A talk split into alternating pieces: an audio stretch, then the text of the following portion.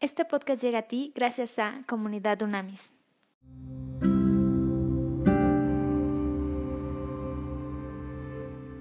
En Hechos 18.1 dice la palabra de Dios. Después Pablo salió de Atenas y fue a Corinto. Allí conoció a un judío llamado Aquila, nacido en la región del Ponto, quien estaba recién llegado de Italia junto con su esposa Priscila. Habían salido de Italia cuando Claudio César deportó de Roma a todos los judíos. Pablo se quedó a vivir y a trabajar con ellos porque eran fabricantes de carpas al igual que él.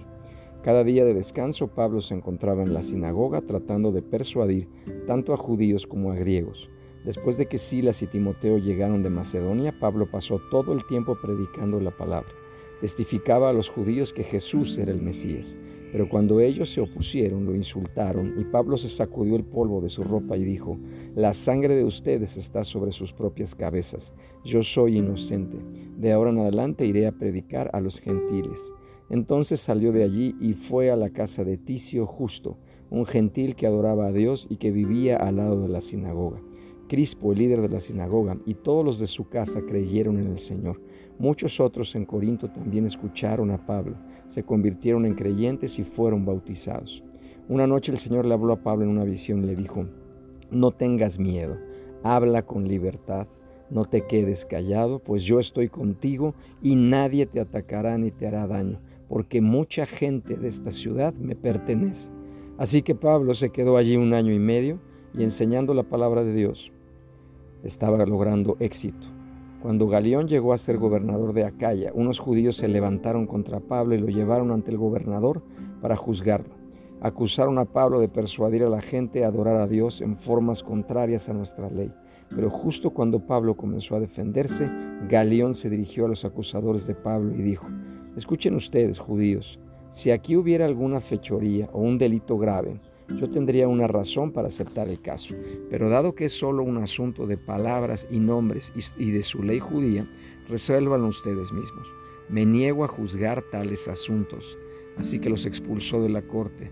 Entonces la multitud agarró a Sóstenes, el líder de la sinagoga, y lo golpeó, allí mismo en la corte. Pero Galeón no le dio a eso ninguna importancia.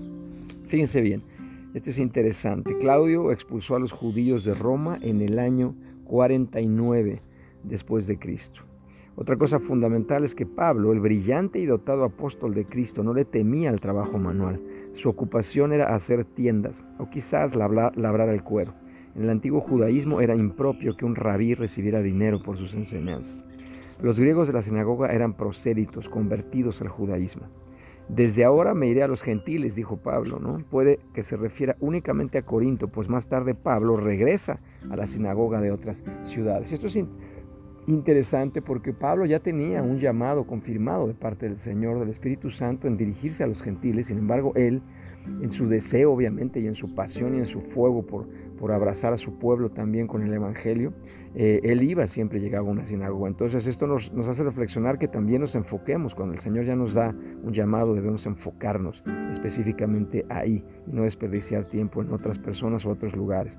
Y por último, Galión era hermano del famoso pensador romano Séneca. Se convirtió en gobernador de Acaya en el año 52 después de Cristo. Entonces vamos a orar. Para el nombre de Jesús, damos gracias, Señor en primer lugar, porque tú nos has dado un llamado, un propósito para el cual fuimos creados.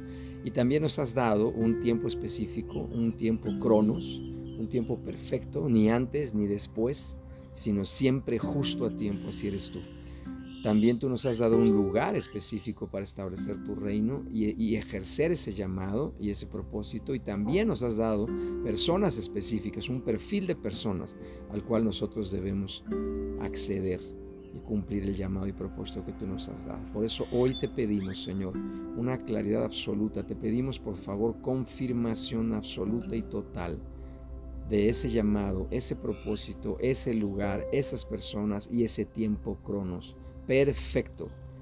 Porque todo eso juntos se convierte en una zona de poder para nosotros y ahí, justo ahí, somos invencibles para establecer tu reino. Y eso es lo que anhelamos, Padre llevar justicia, paz y gozo en estos tiempos y en estas tierras, Padre. Y también gracias porque en este momento hacemos nuestra la promesa y no tememos porque sabemos que nada ni nadie nos puede tocar. Habrá oposición, eso ya lo sabemos, tú mismo lo dijiste Jesús, pero también nos dijiste, yo he vencido al mundo. Así es que tenemos esa promesa y nos levantamos como gigantes de fe, no importando la oposición y la adversidad que haya. Sabemos, hablamos y profetizamos que estos tiempos son de evangelismo masivo, sobrenatural.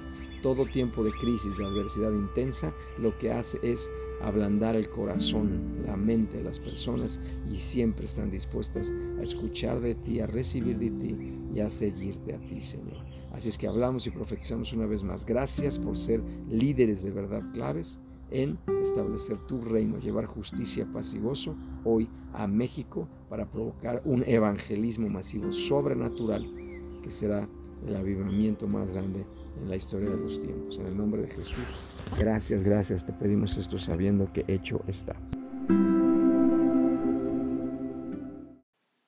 Conoce más en comunidadunamis.com.